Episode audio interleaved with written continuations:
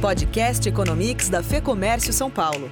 O seu resumo diário dos destaques da economia no Brasil e no mundo. Com André Saconato. O dia de hoje foi basicamente o dia de ontem invertido.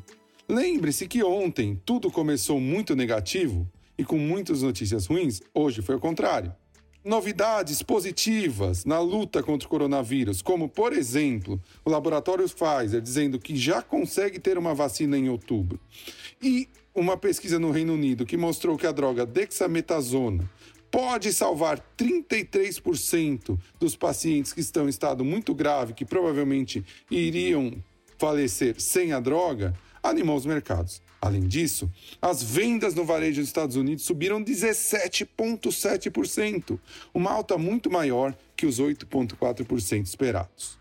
Tudo isso fez com que as bolsas, principalmente da Ásia e da Europa, que fecharam mais cedo, explodissem e tivessem altas significativas. No meio do dia, ao contrário do que aconteceu ontem, o Fed, através do seu presidente Jerome Powell, que fez uma declaração ao Congresso americano, pôs um pouco de água fria nessa, nessa animação. Ele disse que a recuperação vai ser mais lenta e que os primeiros números não podem deixar os investidores muito animados.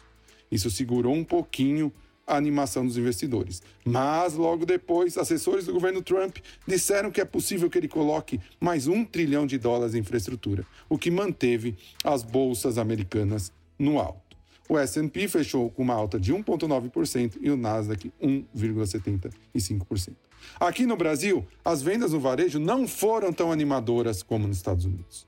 A queda foi de 16,8% em abril, ante uma previsão de 12%. Isso, associado ao fato de que a reunião do Banco Central Brasileiro começou hoje, deve terminar amanhã, vai provavelmente baixar a taxa de juros em 0,75 pontos percentuais, fez com que o dólar subisse fortemente.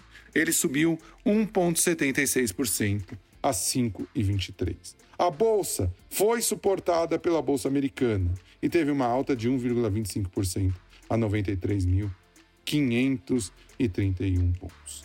Por hoje é só. Até o próximo Economics.